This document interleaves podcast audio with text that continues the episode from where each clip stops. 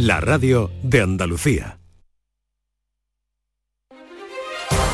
Preocupado por el efecto de la mosca del olivo en su finca, evite que la plaga reduzca la producción y perjudique su economía. Conetrap Bactrocera, el plaguicida más eficaz y sostenible contra el efecto de la mosca del olivo. Mejore su cosecha ahora. Conetrap Bactrocera, la mejor solución contra la mosca del olivo. Un producto Probodelt. Más info en el 638 10 45 69 y en probodelt.com.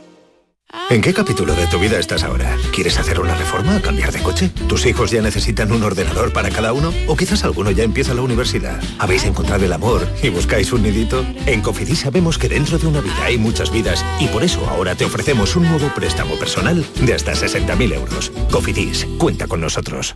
Mano de santo limpia la ropa, mano de santo limpiar salón, mano de santo y en la cocina, en el coche, en el watercloak, mano de santo para el hotel, mano de santo para el taller, mano de santo te cuida, mano de santo te alegra la vida, mano de santo, mano de santo, ponte a bailar y no limpies tanto, mano de santo, mano de santo, ponte a bailar y no limpies tanto. En cofidis.es puedes solicitar cómodamente hasta 60.000 euros, 100% online y sin cambiar de banco. Cofidis, cuenta con nosotros. En Canal Sur Radio, por tu salud, responde siempre a tus dudas. Hoy dedicamos el programa a una enfermedad oncológica tan dura como prevenible. Especialistas en cáncer de colon nos hablan de cómo evitarlo, de cómo diagnosticarlo a tiempo y naturalmente en directo todas tus dudas y preguntas. Envíanos tus consultas desde ya en una nota de voz al 616-135-135. 616-135-135. Por tu salud. De lunes a viernes, desde las 6 de la tarde, con Enrique Jesús Moreno. Súmate a Canal Sur Radio, la radio de Andalucía. La tarde de Canal Sur Radio con Mariló Maldonado.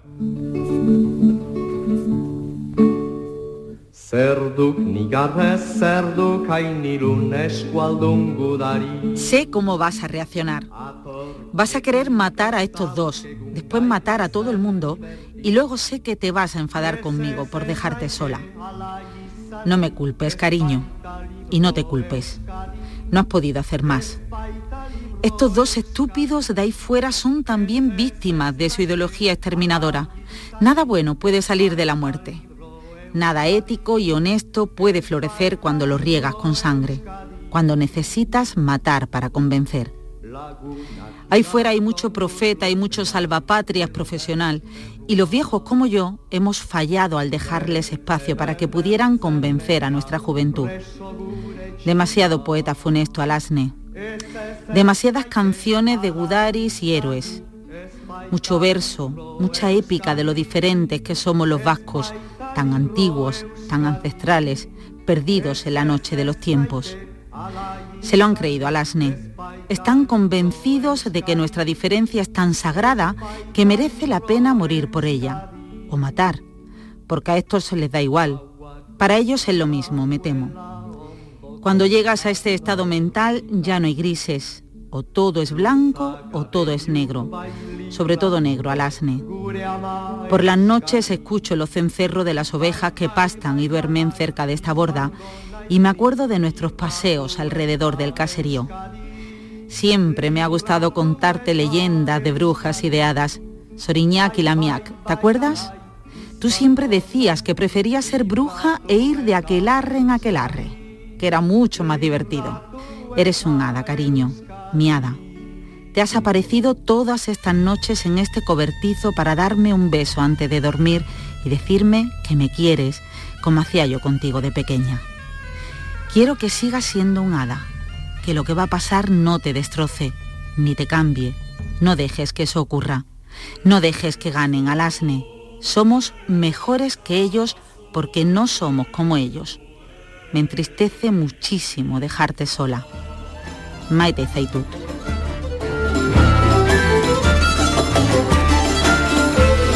Hemos leído en voz alta el nuevo libro de John Sistiaga, Purgatorio. John, bienvenido, ¿qué tal? ¿Cómo estás? Bien, pues casi sin palabras, joder, escuchar esto así. Oye, de repente cómo, de cómo se siente cuando lo lees, lo lees en voz alta? Eh, Claro. Mira qué bien suena, ¿no? Sí, sí, sí, bueno, bueno, son, no sé, por, por, por aclarar un poco a- a- al oyente, ¿no? Son las palabras de alguien que está secuestrado y que está escribiendo una, una especie de carta de despedida a su, a su única, a su única hija, ¿no? No desvelo nada si, eh, si digo que, este es el, arranque de, esta novela de, Purgatorio, ¿no? La historia de dos terroristas que secuestran y asesinan a una persona y a las que nunca se detiene, ni captura, ni siquiera identifica, por tanto ni siquiera hay condena y viven tranquilamente en la Euskadi actual hasta que uno de ellos decide romper y, y- y contarlo todo. ¿no? Sistiaga, ¿dónde tenías esta historia? ¿Dónde estaba esta historia? Pues Porque estaba es tu primera ficción, ¿no? Es mi primera ficción, pero estaba, bueno, aparte de mi cabeza, estaba repartida en muchas notas sueltas en todas las libretas que los periodistas a lo largo del tiempo vamos, vamos escribiendo, ¿no? Eh, estaba en las confesiones de- de terroristas, de expresos, de víctimas, de policías, de torturadores, de, de personas que te dicen esto no lo cuentes, esto no te lo he dicho yo, esto, eh, esto ha pasado y esto es así, pero nadie te lo va a reconocer son historias que, que- que- que necesitaba yo sacarlas de alguna manera y como, como periodista no puedo decir quién me lo dijo o cómo fue, eh, cómo conseguí la historia, pues he recurrido a la ficción, inventándome... Cambiando nombres también, me imagino. Cambiando ¿no? nombres, situaciones, lugares, pero, pero bueno, cualquiera que se lo lea mm, va a tener la sensación de que es todo absolutamente verosímil, que los personajes que aparecen pueden haber, pueden tranquilamente haber vivido en, en- en Euskadi, porque en aquellos bárbaros años que sufrimos pasó de todo. Y ahora se lo contarías a un chaval de 20 años y no digo de 15 ni de 10, digo de 20 o de 25, que no sabe ni quién es Miguel Ángel Blanco o Martín Carpena, y, y como me diría mi hija, pues, eh, pues ahí está, estoy flipando, de verdad, esto te lo has inventado todo. Digo, pues no, muchas de las cosas están basadas en hechos real, reales. Y me dice, estabais chalados. Digo, bueno, yo no, ellos, Claro. los que mataban. Tiene dos lecturas, Purgatorio y Sí. Purgatorio también, eh, bueno, es contundente. ¿Por qué? Eh, bueno, como títulos creo que es bueno, es un puñetazo, ¿no? Eh, Purgatorio, eh, creo que más o menos nos recuerda ¿no? a un rincón de pensar, a un lugar donde hay que ir a, pues a, a mirarte al espejo, a pensar en lo que hiciste años atrás, a expiar tus pecados, quizás a purificarte eh, también. Y tiene, sí, tiene dos lecturas. Una, está, una porque, porque está construida como si fuera una novela negra, ¿no? Un, un thriller que creo que te, que te engancha, que, que te atrapa desde la primera línea y es de estas novelas, me voy a hacer un poco el umbral ahora, de estas- voy a hablar de mi libro, es de estas novelas que dices a las 12 de la noche, joder, que me tengo que levantar temprano y, y quiero seguir leyendo, ¿no? Exacto. Al menos es lo que me dice la gente. Y luego tiene otra lectura, Mariló, que es eh, una lectura mucho más pausada, mucho más profunda, de entre líneas, que sobre todo cualquiera que haya vivido aquella realidad eh, dirá, ostras, por fin alguien, por fin alguien habla de esto, por fin alguien lo cuenta, ¿no? Eh, recurro a personajes para hablar de puntos de vista que no se habían dado. Eh, para hablar, por ejemplo, de todos estos que se fueron de rositas, ¿no? Para hablar, como decía el personaje al que habéis, eh, al que habéis leído, para hablar de, de- de- de todos estos profetas que generaron la idea necesaria en aquella Euskadi, pero me da igual, en mi experiencia puede ser en Belfast o, o en Gaza o, o- o en, o en Ruanda para convencer a jóvenes de 18 años de que tenían que salir de fuera a, matar y a asesinar y, y- y a ir a la cárcel, ¿no? Por una idea, por un fin, una causa, una religión, una raza, una, una etnia. Es decir, todos estos que se dedican a retorcer la historia, a, a hacer, a magnificar determinadas fechas, a cambiar el sentido de acontecimientos históricos, es decir, a generar la narrativa necesaria de victimismo y de necesidad de, de lucha para recuperar un- unos valores supuestamente perdidos, ¿no? ¿Qué Parece que estoy hablando de Putin. Fíjate, ¿no? ¿Qué, qué recuerdas? ¿Qué recuerdas de los 90? John, Mm. que, que, mm, eh, de los años 90, ¿no? Porque eh, qué distinto es ahora Euskadi, ¿no? Sí, bueno, de los 70 y los 80 y los 90, claro. Purgatorio también viene a, no sé, a remover un poco esta eh, este, este, este, dulce oasis eh, que es ahora el País Vasco, ¿no? Que qué bien, oye, eh, que después de todo lo que hemos pasado, que, se esté así, que se pueda ir tranquilamente, pasar por tus calles, llenarse de turistas, maravilla. Pero hemos pasado demasiado rápido en las páginas, ¿no? Y esto provoca dos cosas. Mm, eh, una, pues eh, que, no te preguntes qué hiciste tú mismo en aquella época mm, y vamos, el 90% de los vascos se pusieron de perfil, así, así de claro, de perfil por, una cuestión de mera supervivencia o simplemente mera supervivencia psicológica. O sea, si tú te has acostumbrado a una normalidad, que es levantarte a las 8 de la mañana con la noticia de un atentado, un bombazo, ir a un funeral o una manifestación o un autobús ardiendo, pues no conoces otra cosa y procuras que no te toque, ¿no? Y la segunda cosa que se ha producido es que si no te interpelas a ti mismo, tampoco interpelas a los que tienen que dar todavía explicaciones, ¿no? que son estos de los que estoy hablando, todos estos profetas. A mí me da, mm, ya, ya no me interesa tanto como periodista y como novelista el que dispara o el que pone la bomba. Estos ya sabemos, estos son la carne de cañón mm, y estos son los que se comerán la cárcel y se pasarán 25 años en, en prisión. Me interesa más los de detrás los que convencieron a, los otros de que había que hacer, mientras ellos se quedaban en las sociedades gastronómicas comiéndose un bacalao al pilpil o su chuletón tranquilamente y haciendo tiempo mientras eh, pasaban las cosas ahí fuera, ¿no? Es decir, los que nunca se mojan, los que permanecen en las sombras, ¿no? Y estas, estas son las personas que a mí más me, atraen periodísticamente, ¿no? Legitimidad. ¿Qué te dice esa palabra? Legitimidad. Bueno, es, es, una de las grandes em, obsesiones de todo aquel que sabe que, que va a necesitar sangre para cumplir sus, objetivos. ¿no? Entonces necesitas mm, obtener esa legitimidad y, te vas a terrenos pues muy diferentes. ¿no? pues eh, si estamos hablando de yihadistas, irás al de la idea de, la primacía de tu religión y del pecado y del martirologio. Y eh, si estás en, una causa etnicista, pues irás a la necesidad de supervivencia de, tu, de tu, etnia y de, tu raza. Y si estás en una idea, en un objetivo político que puede ser legítimo como, como, la, como la independencia, pues irás a una cuestión más identitaria, eh, no te dejan ser como eres, hay una opresión que te fastidia y que te aprieta y que te encorseta, eh, no, no, quieren que seamos como hemos sido siempre. Bueno, eh, se busca la legitimidad para, para, para, que te, para que los tuyos consientan que se mate en su nombre. Hmm. El Cantábrico está furioso. Leo otro fragmento del libro hay días en los que ese mar parece recoger todas las mentiras, los enfados, las venganzas, todos los disgustos y los arrebatos de los vascos de la costa y los devuelve en forma de galerna y de olas gigantes que estallan contra malecones y playas, como si ese mar fuera un vertedero metafísico en el que se esparcen las conjuras familiares y las traiciones entre amigos. Bueno, me parece, no sé, Borja, ¿a ti qué te parece? Eh, yo empecé el libro ayer, Borja lo va a empezar este fin de, pero me parece alucinante, ¿no? Bueno, es que hay, hay mucha carga, ¿no? Como, como me decías, ¿no? Hay mucha lectura entre líneas. O sea, hay, eh, he, procurado que se, que se den puntos de vista de los que no se había hablado antes, ¿no? Eh, en Euskadi ha, ha habido muchos silencios eh, pues porque al final te tocaba, al final nos tocaba a todos de muy cerca, ¿no? Antes preguntabas qué recuerdas de los años de, aquellos Euskadi de los 90. Yo soy, ah, yo nací con ETA. Toda mi vida ha estado marcada por la presencia de ETA. Eh, siempre para mal, obviamente. Incluso mi vida profesional eh, empezó cubriendo mm, los atentados y el terrorismo de ETA, las detenciones, los juicios. Siempre han estado ahí, pero voy más allá.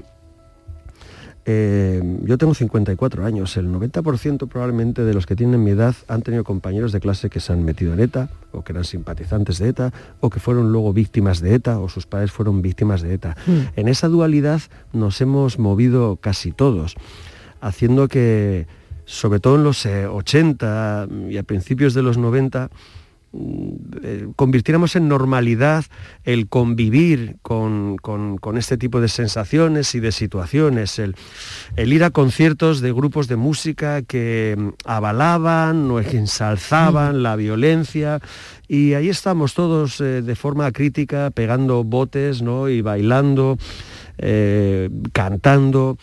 Eh, todos, todo eso, todo lo hicimos todos, ¿no? De alguna manera estábamos avalando al monstruo, porque de alguna manera al final, como dice uno de los personajes, después de asesinar, eh, se iba a su pueblo a tomar unos vinos y veía que la gente pues eh, estaba, pues, o si no celebraba un, el atentado, luego salía a manifestarse en favor de las ideas que avalaban ese atentado. Por tanto, se sentían, como decías antes, legitimados para hmm. hacerlo. Se sentían...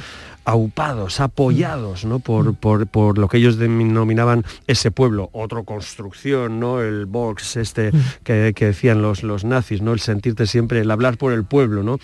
Ojo que esto lo hacen muchos políticos todavía, ¿no? Que siempre hablan el pueblo, el pueblo español, el pueblo vasco, el pueblo ruso, ¿eh? cuando realmente estás representando a los que te han votado a ti, no a todo el pueblo, ¿no?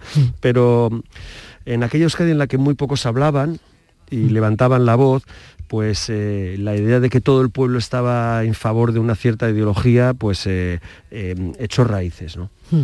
Burja, no sé si quieres añadir algo, hacerle alguna pregunta a John Sistiaga, nuestro psicólogo, te digo, que, verá tu libro con una mirada además muy analítica y a ver. Sí, porque bueno, la, la primera era cómo te metes en la piel de la parte, eh, en este caso de ETA, en el sentido de que no generalmente siempre es mucho más fácil ponerse en el lugar de la víctima y bueno, ver un poco cómo se siente y demás, pero te metes en la piel ya no solo de los etarras, sino de lo que tú decías, ¿no? De la gente que está detrás manejando esos hilos. Borja, porque les he conocido. Pues, pues porque les he tratado porque me he tomado cervezas con ellos, porque como periodista, no solo en Euskadi, mm, insisto, en Gaza, en Belfast, en, las selvas de colombianas, en Bagdad, en Kabul, y ya me da igual que hablemos de FARC, de IRA, de yihadistas, de los mártires de Al-Aqsa, de las milicias interangüe, como periodista yo tengo que hablar con todos. Como periodista yo me tengo que sentar hasta con el mismísimo diablo y además esbozar una sonrisa para conseguir lo que quiero, que es que me cuente y me hable y se me, y se me abra. Y, y, sí es verdad que creo que tengo una especial, un especial talento para que los malos me hablen. Mm, no sé desde el punto psicológico eso, cómo se puede definir si existe, si esto es un trauma, una mm. característica, pero lo consigo y, genero eh, la, empatía necesaria en ellos mm. para que se me abran y me cuenten. Por tanto, todo lo que me han contado está volcado en el, está volcado en el libro. Mm. Eh, no sé, te pongo un ejemplo. O sea, a mí me fascinaba, tenemos tiempo, ¿no? Sí, claro que sí. Un poquito más. Eh, a mí me fascinaba, yo que se lo cuento siempre. yo entrevisté poco antes de fallecer al, jeque Yassim, que era el, jefe espiritual de Hamas, hace ya unos cuantos años.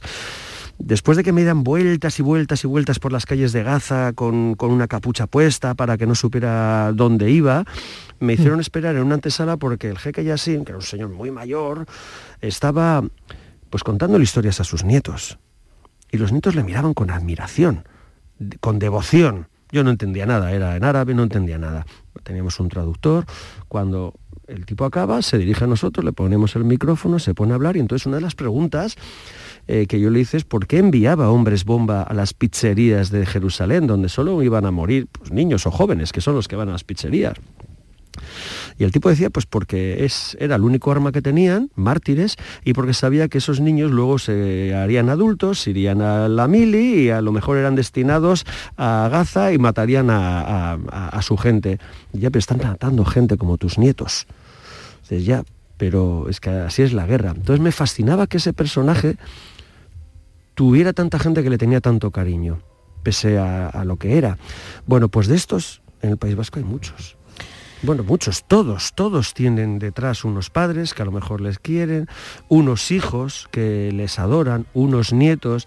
Purgatorio está escrito para que algunos de estos, si lo leen, pues se replanteen, ¿no? Cuando a las 5 de la tarde vayan a recoger a sus niños al colegio porque sus hijos no pueden, o sea, sus nietos al colegio, y, cuando le miren a los ojos y le toquen la cabecita, así, el pelo, pues, pues se pregunten si, les gustaría que su nieto fuera como, como el abuelo o, mejor que no fuera como el abuelo, ¿no?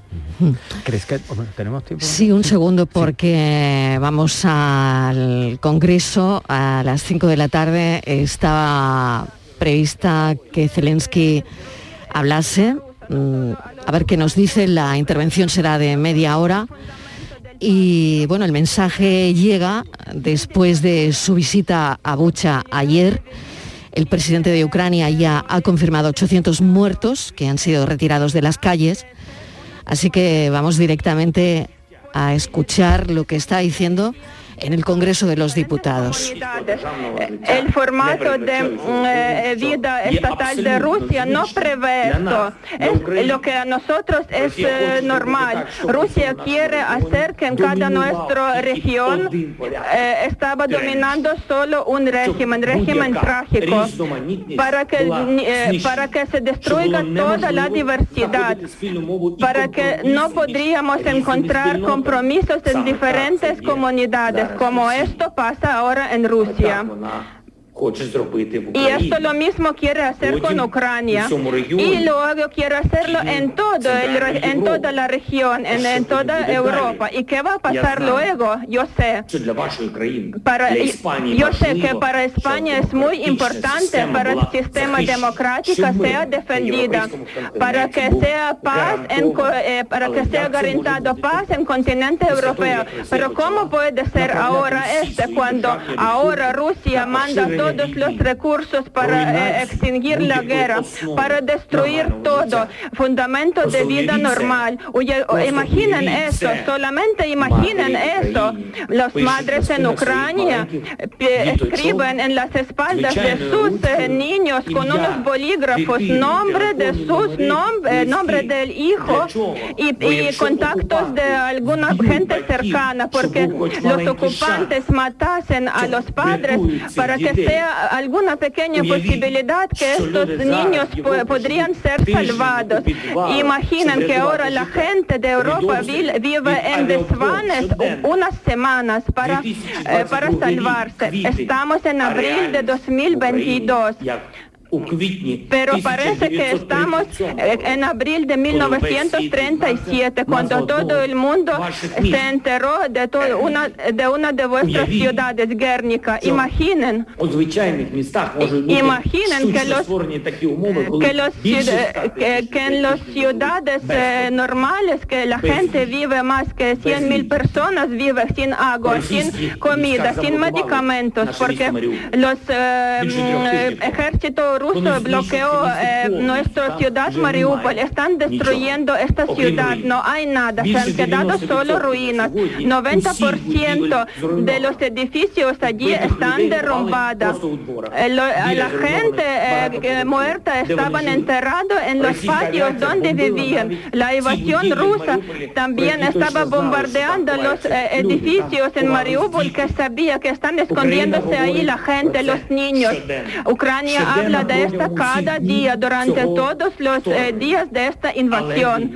Pero la guerra sigue. Rusia no busca paz en serio. Y lo más, y lo más peor que nosotros no sabemos cuánto puede durar todavía esta guerra hasta que el mundo haga todo para la paz. Para paz. Las sanciones hacen falta contundentes, lo más contundentes. ¿Cómo podemos permitir que los bancos eh, rusos generen, beneficios. Eh, mientras que ellos están torturando a gente civil? ¿Cómo, eh, cómo las compañías europeas pueden tener comercio con el, en, en el país donde mm, está destruyendo nuestro país? Yo sé que muchas compañías españolas por eso han parado de funcionar en Rusia. Por eso quiero agradecer a vuestras compañías, a todo el pueblo y a la sociedad para esta posición en cuanto a sanciones. Pero al mismo tiempo yo quiero dirigirme a las compañías, por ejemplo, Maxam, Porcelanosa, Cercove y otras compañías. Eh, yo, creo, yo creo que lo conocéis mejor que yo, que solicito, lo pido, dejen de hacer negocio con Rusia. Lo que Le está pidiendo a las compañías con nombres, además que dejen de hacer negocio con Rusia. Zelensky habla en el Congreso de los Diputados por videoconferencia.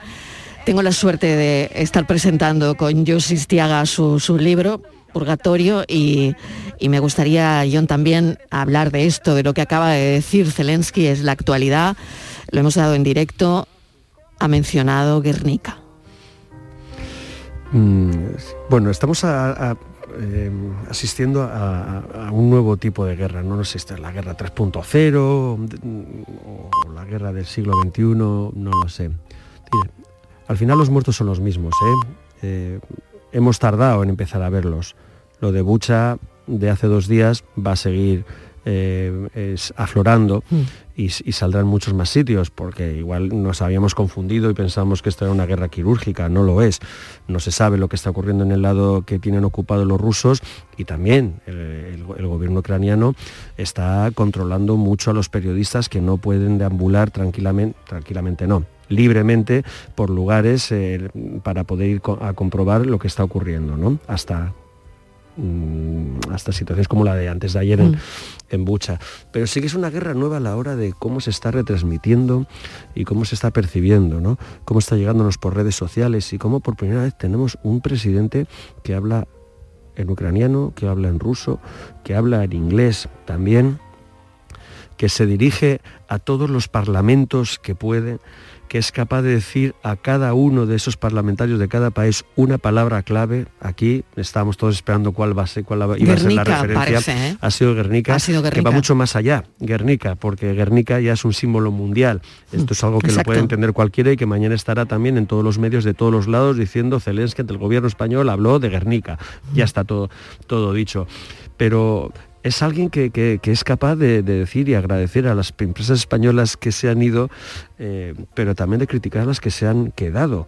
Me pregunto, acaba de citar Porcelanosa y dos más que no he entendido muy bien, pero es decir, el, el golpe mm, eh, a, eh, a las empresas corporativo, digamos, o de reputación a, a estas empresas es, eh, es, es- es muy duro, o va a ser, va a ser muy duro, ¿no? O sea, habrá, Mm. habrá que ver cuáles son sus reacciones, porque le costó un poco, por ejemplo, a Zara retirarse, pero al final lo, a. Inditex, pero al final lo, hizo, por una semana tarde. ante el riesgo, ante el riesgo, vamos, vamos, te, te Mm. digo que antes Tardó de que acabe su declaración va a haber ya una corriente por Twitter de boicot a, a- Claro. a- a porcelanosa de gente que va a decir Claro. que no se compre, ¿no? O sea que se está, se está jugando ahora mismo esta guerra no solo en el campo de batalla, sino también en el campo de la emoción y, y en el campo, digamos, de, de- de- de la, de- de la información sobre todo, ¿no? Y, mm, y- y eso hace que que tengamos que tener mucho cuidado con todo lo que vemos y escuchamos y, y de- y de dónde lo y de dónde lo recibimos, Exacto, ¿no? Y exacto. de dónde lo recibimos, pero también es cierto que hay una sobreexposición de información de, de- de Ucrania, es decir, eh, ahora cualquiera con un teléfono eh, se convierte en una especie de corresponsalía allá donde esté. Sí, bueno, y en redes ¿eh? sobre todo, ¿no? En redes O- cualquiera. El, ¿no? el- el problema es que no se permite ir a los periodistas, digamos, internacionales, a hacer un fact-checking y comprobar si esa imagen que ha Mm. llegado o si esa historia que se ha contado eh, es real, ¿no? Pero, pero después de lo de Bucha, por ejemplo, que Zelensky diga, y es verdad, las fotos han empezado a llegar hoy, que hay niños que ya están llegando con las espaldas eh, escritas por parte de sus padres, con el nombre de la- del niño o la niña, los nombres de la madre y del, y del padre, y al menos dónde vivían, por si, por si al final mueren y por si se quedan solos. ¿no? Son Eh, fotos alucinantes, ¿no? Las porque que ahora nos- empiezan a llegar los están refugiados, llegando. que, los refugiados que, que ya que yo esperaba ya que iban al- la, la primera oleada, el primer medio millón, un millón, millón y medio, digamos que eran los pudientes, los que sabían inglés, los que tenían vivían más Mm. cerca de las fronteras húngaras y polacas. Mm. Ahora están llegando los que de verdad vienen hechos polvo, los Mm. que vienen de las ciudades asediadas, los que vienen ya sin nada, los que no saben inglés, Mm. los que vienen eh, Mm. solos porque sus padres o han muerto o están en, o están en el frente. Estos son los que de verdad, y además no tienen, los que no tienen a nadie, no tienen a primos o hermanos o, o Mm. familia trabajando en algún Mm. lugar, ¿no? Estos son los que de verdad vienen, vienen solos, ¿no? Y, y ahora, ahora es el gran momento, el momento duro para gente como Magnur y todas, y todas las, las Mm. ONGs. Está pasando algo también que a mí me está joder, llevo muchas guerras encima eh, y entiendo la reacción que ha provocado esta guerra y la cantidad de gente buena que se ha movilizado, pero Eh, yo no vi nunca furgonetas saliendo despavoridas hacia las costas de Tesalónica a coger familias sirias que también huían de una guerra, ¿no? Y muchas de ellas también hablaban inglés, eran todos ingenieros, abogados, eh, arquitectos, me da igual, como si son panaderos, fontaneros o basureros, ¿no? Pero no los vi, no los vi. Y esto, esto en algún momento tendremos que mirárnoslo también, ¿no? Y decir por qué aquí sí y hace seis años no, ¿no? Sin duda. Yo estoy súper a gusto, Borja, John, pero sé, me están haciendo que señales que te tienes que ir señales de que porque me no llegas, porque no llegas, porque no vas a llegar y me van a Sí, echar a mí la culpa. que tenemos- sí. Claro, eh, a las 7 de la tarde, Mm. fíjate la hora que es ya, 7 de la tarde, fa- eh, fábrica de cerveza Victoria, Mm. en el aula de Cultura Sur se presenta Purgatorio. Purgatorio. Oye, solo espero que te vaya muy bien, John. Bueno, a que ver tienes aquí tu casa. gente. Oye, ¿te gusta Andalucía, no? ¿Te gusta Yo- venir bueno, de vez yo en cuando, verane- no? veraneo, pero, eh, pero en Cádiz, ¿eh? en, en- Vale. en- en el otro lado, en las otras costas. ¿eh? Claro, no, no, no, está muy bien, pero mira el tiempo hoy. eh, En fin, Ya. pero esto se, se- amaina el jueves, joder, ¿eh? sí. Amaina el jueves. Está saliendo el sol, y si ¿eh? Está- quieres está volver en ya. Semana Santa, vuelve que el tiempo bien, ¿no? va a estar espectacular, ¿eh? Muy bien, oye, vuelve. que está muy, muy a gusto, de verdad. Me ha gustado mucho lo que habéis hecho y, y leer partes del libro y tal. Eh, bueno, que me ha emocionado incluso, oye. Oye, pues está muy bien. John Sistiaga, mil gracias, a de vosotros, verdad. de verdad. Cuídate mucho, guapo. Venga, Cuídate, besazo, adiós. Hasta luego.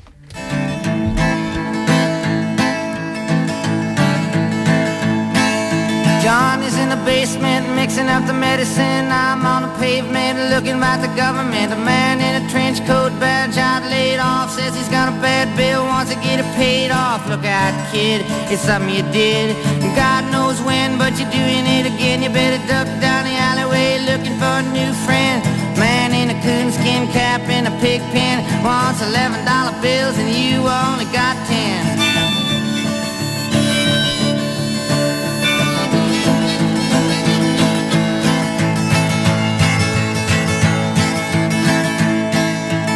Maggie comes fleet foot, face full of black soot, uh, talking at the heat, put Blance in the bed, but the phone's tapped anyway. Maggie says the many say they must bust in early May, orders from the DA. Look out, kid, it don't matter what you did, but walk on your tiptoes, don't tie no bows, better stay away from those that carry around a fire hose, keep a clean nose, be careful of the plain clothes, you don't need a weatherman to know which way the wind blows.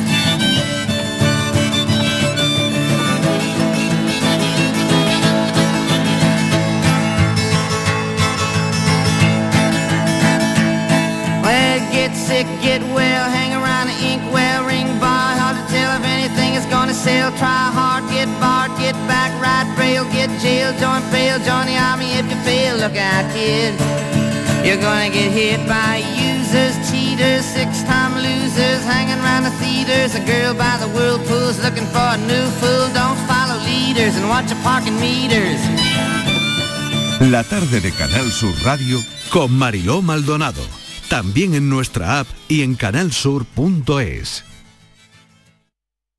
¿Eres de los que se desesperan cuando no carga un vídeo en YouTube? Vente a Unicable y combina nuestros servicios de fibra, móvil y televisión como quieras. En Unicable encontrarás tarifas de otro planeta. Visítanos en La Rinconada, Umbrete, Cantillana, Santiponce, La Puebla del Río, San José de la Rinconada y Alora, en Málaga. Encuéntranos en unicableandalucía.com. Recuerda, tu operador local es Unicable.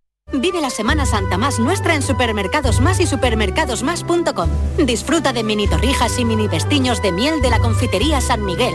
Por solo 2,99 euros el pack. Solo hasta el 17 de abril. Mantengamos las tradiciones que dan sabor a la Semana Santa en Supermercados Más y en supermercadosmás.com. El Mediterráneo y el Atlántico son testigos de una encrucijada de culturas, costumbres y gentes. Gastronomía, naturaleza y patrimonio emocionan en Ceuta, una ciudad con personalidad única. Descúbrelo desde 69 euros en tu agencia de viajes de confianza. Servicios turísticos de Ceuta. Ceuta, donde se unen las emociones. Porque viajar es soñar, yo quiero soñar contigo. Cierra los ojos, déjate llevar. Solo imagina una ciudad, una montaña, sobre ella un castillo y en su interior, como si de un cuento se tratara, una gruta con mil y una maravillas. Porque viajar es soñar, Aracena, la ciudad de la Gruta de las Maravillas. Vive la Semana Santa más nuestra en Supermercados Más y supermercadosmás.com. Hasta el 17 de abril, disfruta del mejor cordero nacional a solo 9,95 euros el kilo la paletilla o la pierna. Ideal para las recetas más tradicionales y al mejor precio. Esta y miles de ofertas en tus supermercados más y supermercadosmás.com. Con tu coche, no te líes. Conmigo te mueves seguro, eres puntual, ahorras, llegas donde quieras y contaminas menos. Transporte público de Andalucía, seguro, económico y sostenible. Junta de Andalucía. ¿Puedes imaginar ver a tu artista favorito tan cerca en concierto? Solo en Concert Music Festival puedes hacer que esto ocurra. Maluma en concierto en Concert Music Festival el 22 de julio. Entradas a la venta en Ticketmaster. Vive una experiencia única. Maluma en Concert Music Festival Chiclana de la Frontera 22 de julio. Patrocinan Suez y Cadimar. Patrocinador principal Lenovo.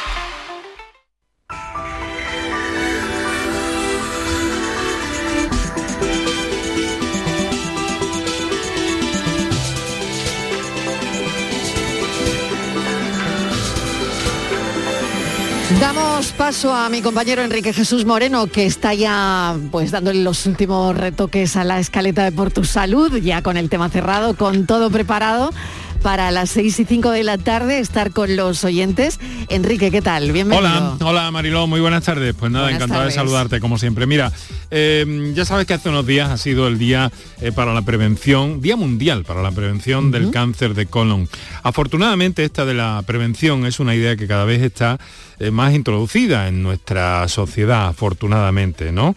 Y además en el cáncer de colon pues eh, cada vez estamos más cerca de conseguir mejores objetivos y de conseguir, mm, pues bueno, por una parte, que, que esa prevención se haga efectiva y que por otra parte también el diagnóstico oh, precoz junto con, con los cribados de- del cáncer de colon y los avances en los tratamientos consigan reducir las cifras de uno de los cánceres eh, más eh, contundentes que hay y en cuanto a número y prevalencia, ¿no? Si lo consideramos, si consideramos ambos sexos. Así que hoy, en torno a esas palabras, prevención, diagnóstico precoz, avance en los tratamientos, nos vamos, nos hemos rodeado de buenas profesionales, de buenas especialistas, como siempre, de la doctora Julia Alcaide, que es oncóloga médica y que trabaja en el Hospital Regional de Málaga, y con la doctora Ana Laura Ortega, que es oncóloga médica, trabaja en el Hospital de Jaén, es vicepresidenta de la SAON, la Sociedad Andaluza de Oncología Médica, para repasar todo esto, hacerlo de la mejor manera posible e intentando aportar luz, intentando aportar cómo van las campañas de, eh, de cribado, que a esto, con esto de la pandemia también han sufrido un parón de alguna forma y que se están empezando a recuperar ahora, ¿no? Pues bueno, los puntos de vista de los profesionales, los criterios y naturalmente todas las intervenciones, todas las cuestiones, planteamientos, experiencias que nos quieran hacer llegar nuestros oyentes. Marilón. Muy bien, me parece tan importante por el cribado, por porque mm, a la gente no le dé miedo, eh, en fin, todo esto tan tan tan de servicio Perdona, público. eh, eh, es que me he quedado sin audio. Ay, vaya por Dios, pues nada, te estaba ya despidiendo. Un beso, Enrique, hasta luego. Hasta luego. Adiós. Adiós. Todo el deporte de Andalucía lo tienes en El Pelotazo de Canal Sur Radio. La información de nuestros equipos, las voces de los deportistas y los protagonistas de la noticia. Tu cita deportiva de las noches está en El Pelotazo, de lunes a jueves a las 11 de la noche, con Antonio Caamaño. Quédate en Canal Sur Radio, la radio de Andalucía.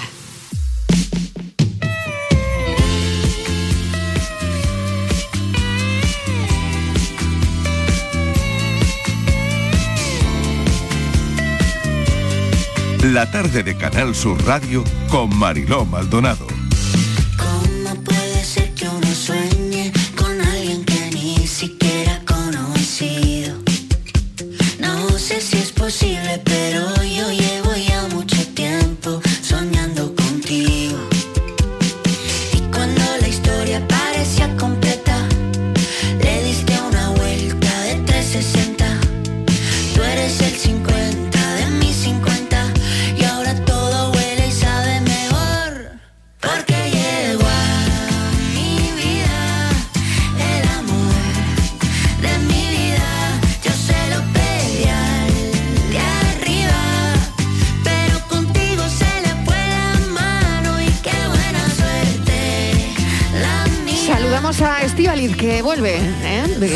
Aquí eh, estoy. Martínez, que estás, Estás, por aquí ya, ¿no? Aquí estoy, aquí y- estoy. Y, ahora es la tarde del amor, de repente. eh, esta ya es la, la tarde del amor. Ay, qué bonito, ya tenemos rosas.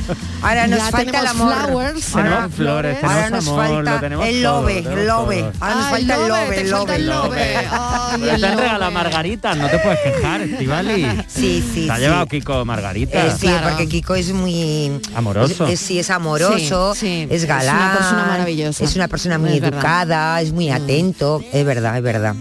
Ay, qué equipazo Hay que decirle a su ¿eh? mujer, cuídale mucho, que tiene una que joyita sí. en casa. Claro, bueno, oye, que muy bien, ¿no? Sí. Que, oye, que sí, que sí, que estamos aquí con un equipazo. Hombre. el mejor equipo para la tarde, hombre. Hombre, por favor, no nos falta de nada.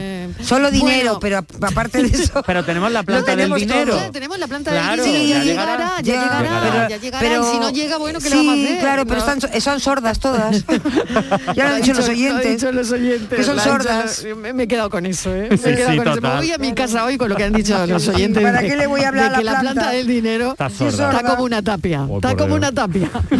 bueno, oye, que ¿cómo saber si eres sociosexual? ¿Y de qué manera puede afectar? Bueno, Estas yo son las esto- cosas de la Martínez. eh, bueno, Estas esto son las, son las cosas. y los estudios de la Martínez que yo Es que esto lo he leído yo. Sociosexual, ¿qué Sí, es sí, eso? esto Pues mira, es- esto, esto lo he leído yo, Marilo. Ya, y ya. entonces a mí me ha sonado también muy raro, ¿no? Porque dicen, se puede, yo digo, esto será una nueva enfermedad, se Ya. puede dar tanto en hombres como en mujeres, de una manera temporal o más bien prolongada. Yo no sabía exactamente si se está refiriendo a un virus, a una condición, porque digo, ¿esto qué será? Hay que preguntárselo a, a Borja. Digo, esto como tiene sexualidad de apellido, digo, pues ser sociosexual. ¿Qué eso qué es? Pues mira, esto es eh, tener facilidad para relacionarse con gente, más Sí. ser sexual y que te vaya bien en el sexo y que eh, te gusta tener relaciones sexuales sin compromiso. Digamos que son estos tres factores. Sí. Entonces eso es ser sociosexual. O sea, el tímido o la tímida lo tiene malo. Exacto. Por ejemplo, ¿no? Por ejemplo, es decir, que a ti te pueda te encantaría, por ejemplo, mantener relaciones sexuales sin compromiso, pero como eres tímido o tímida, pues no, no te lanzas. No te eres sociosexual. Entonces no eres sociosexual. Ah, hay que ser abierto. Es que aquí hay unos factores importantes a tener en cuenta. Por eso, por ejemplo, hay que ser abierto, hay que ser poco tímido, hay que ser, hay que no necesitar, porque muchas veces para mantener relaciones sexuales, aunque sea de un día, pero sí es verdad que necesitamos un mínimo de compromiso, no de compromiso de pareja, sino pues bueno, una charla, una conversación, un- una química. Y, el- por ejemplo, a veces que la gente sociosexual no la necesita. Es como, bueno, nos vemos, echamos cuatro risas, una cervecita, un O sea, jaja, una un cosa esporádica, vamos, una cosa así. Que luego de ahí puede surgir otra cosa. ¿eh? Oye, ¿y quién se muestra más satisfecho, los hombres o las mujeres con este tipo, con este nuevo concepto? Pues mira, generalmente a nivel de satisfacción sexual suelen serlo los hombres. Ah, mira. Sí. ¿Y esto por qué? ¿y eso? Eso me gustaría a mí saber. No, tendrá nada que ver con la... Aquí no indagar, tendrá nada, indagar, no tendrá nada indagar. que... ¿Tendrá que ver algo con el egoísmo? ¿O, es algo- o no tiene nada que ver? Yo creo que puede tener que ver con el egoísmo y con que en parte socialmente Hay que ver, ¿eh? Para, han para, tener tan pocas prácticas toda la teoría que me sé. Sí, sí, vamos, madre mía. madre mía. Desde que te regalan flores. Oh, de, De verdad. De de verdad. No, de pero que es verdad ¿eh? que esto tiene que ver con Habrá que ahondar en eso, Hay que ¿eh? ahondar. Hay que ahondar en un eso día también, de, flor, de flores Aquí un sexual día vamos a contar secretos. secretitos. Pero que es verdad que a los hombres es verdad que nos educan con una mayor, en general, una mayor libertad para mantener relaciones sexuales esporádicas. Entonces, claro, nuestra satisfacción es mayor porque tenemos una mayor libertad para poder hacerlo. Eso no quiere decir que todos lo hagamos, porque también somos tímidos y también a veces queremos ese compromiso del que hablábamos antes. Pero es verdad que nosotros tenemos, socialmente hablando, una mayor libertad. Yo quería hacerte una pregunta. ¿El mundo de la sexualidad hacia dónde va? Porque yo ahora mismo estoy ahí enrocada y no sé a- por dónde va. No Pero sé. va hacia algún sitio. Mira, no sé, es creo que que es Mariló... multidireccional, o creo no que va, pa- va Mira, para todas partes. Ah, es que, va claro, es que mira, A ver, entre los asexuales, los bises- analicemos la gente, to- todo el mundo, es- toda la gente ¿Hacia joven es dónde va- bisexual. ¿Hacia todo el dónde mundo. va el mundo de la sexualidad? ¿Hacia ojo a la dónde? pregunta, ojo a la pregunta que te ha hecho la Martínez, Borja. sí, se ha quedado tan a gusto, ¿Hacia ¿eh? dónde va el mundo de la sexualidad? Es que yo cada nada. día... Nada, es que nada, oye, eh, Dicen que la gente cuando cumplimos años tenemos experiencia, está visto que ninguna. Lo que pasa es que la sexualidad ahora mismo, y es una cosa muy contradictoria, porque está ampliando mucho los horizontes y saliéndose de lo que nos han establecido, Mm. pero a la vez está intentando poner etiquetas a todo de lo que se está saliendo. Por eso decía tú ahora, Estivales, que hay asexuales, sociosexuales, gente bisexual. Es decir, la gente sigue necesitando etiquetas para poder manifestarse y poder nombrarse.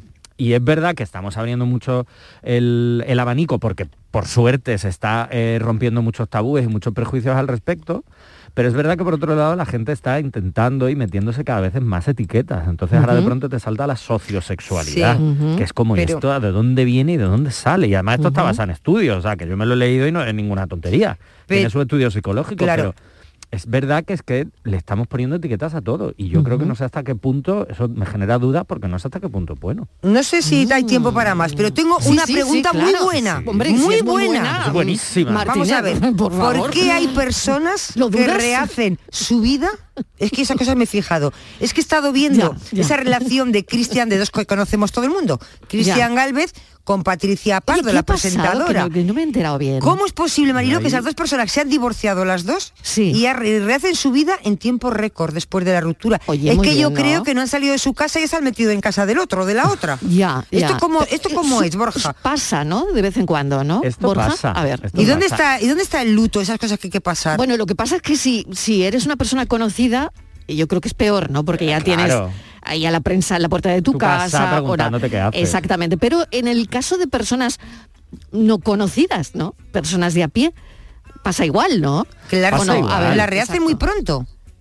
Pero es cierto que a veces esa rehacer- duelo, el duelo, el, duelo, el pasarlo, el volver a tener tiempo para ti, el como digo yo, volver a equilibrar tu vida, porque tú la tienes tu vida equilibrada en pareja y está súper bien, pero de pronto esa pareja se rompe y hay un desequilibrio muy grande. Entonces, muchas veces, que no siempre, eh, rehacemos nuestra vida muy pronto para volver a encontrar ese equilibrio muy rápido con otra persona. No por el hecho de que realmente yo haya superado todo, esté bien y esté preparado preparado para mantener una relación.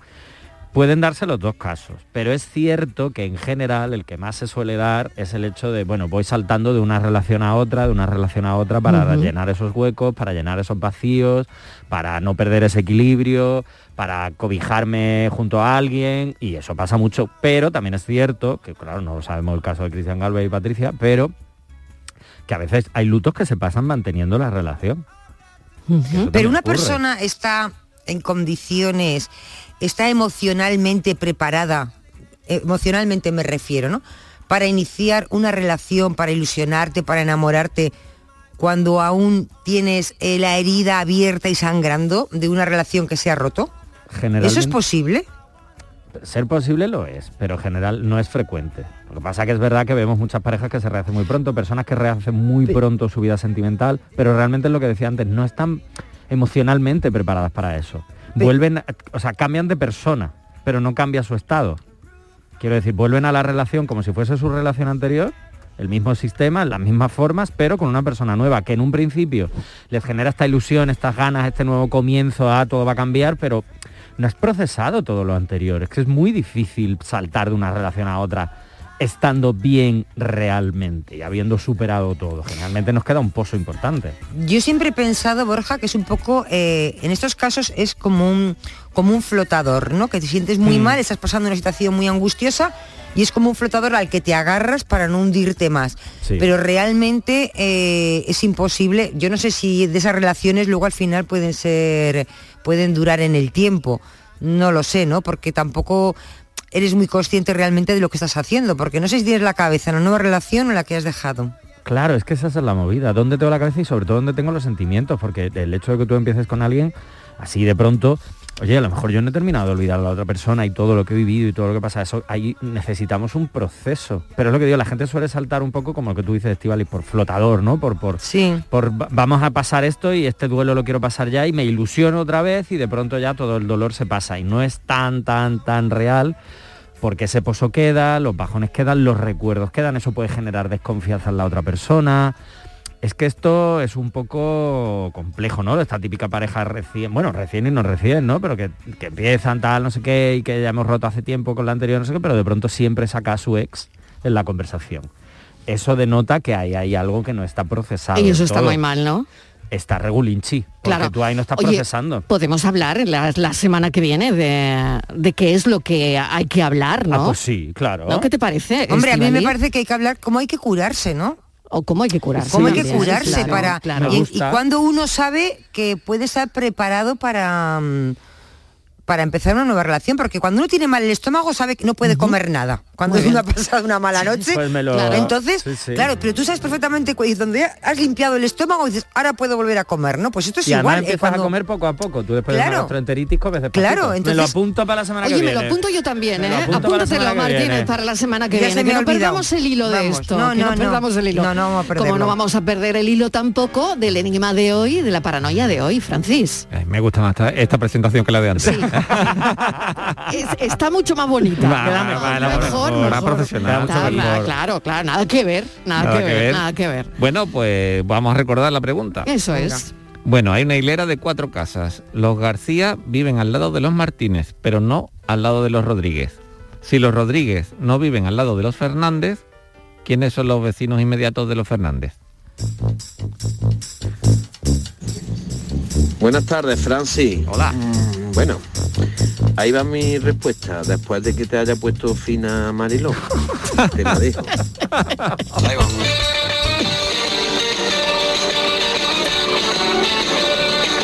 Pues A ver. no, porque los Rodríguez, yo digo que no viven al lado de los Fernández.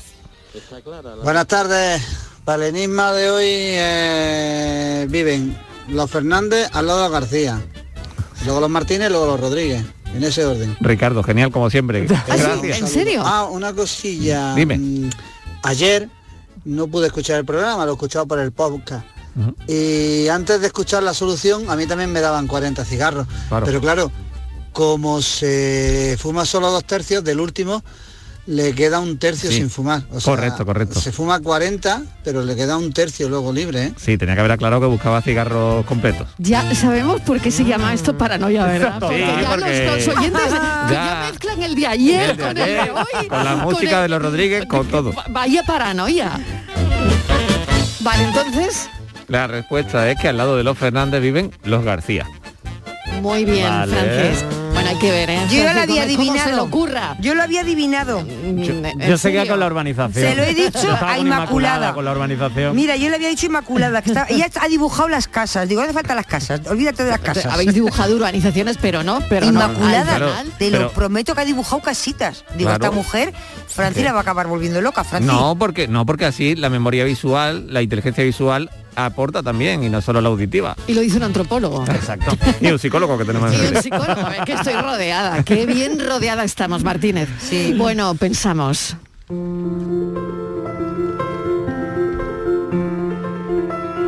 Un hombre muerto junto a su bicicleta cuando volvía después de haber encontrado unos cuantos kilos de patata.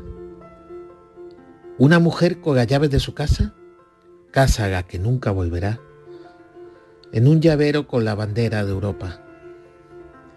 Una madre que quita las puertas de madera de su casa para poder hacer un ataúd para enterrar a su hija en el jardín. Eso es lo que han encontrado en la ciudad ucraniana de Bucha. No cabe más crueldad, no cabe más terror, más ignominia, más impotencia. Que pare, que pare todo esto, por favor. Y si tenemos que sa- sacrificarnos con, el gas, la gasolina, eh, la luz más cara, con tal de, de- de cortar el suministro de dinero que le sigue llegando al odioso Putin, pues nos sacrificaremos y haremos lo que haga falta, pero que nuestros gobernantes sepan que estamos dispuestos, creo que la mayoría de todos nosotros, a sacrificarnos, que por lo menos nosotros seguiremos cómodamente y egoístamente vivos, con nuestra bicicleta, nuestras patatas, nuestras llaves de casa, nuestras puertas y nuestro jardín, sin una hija enterrada en él.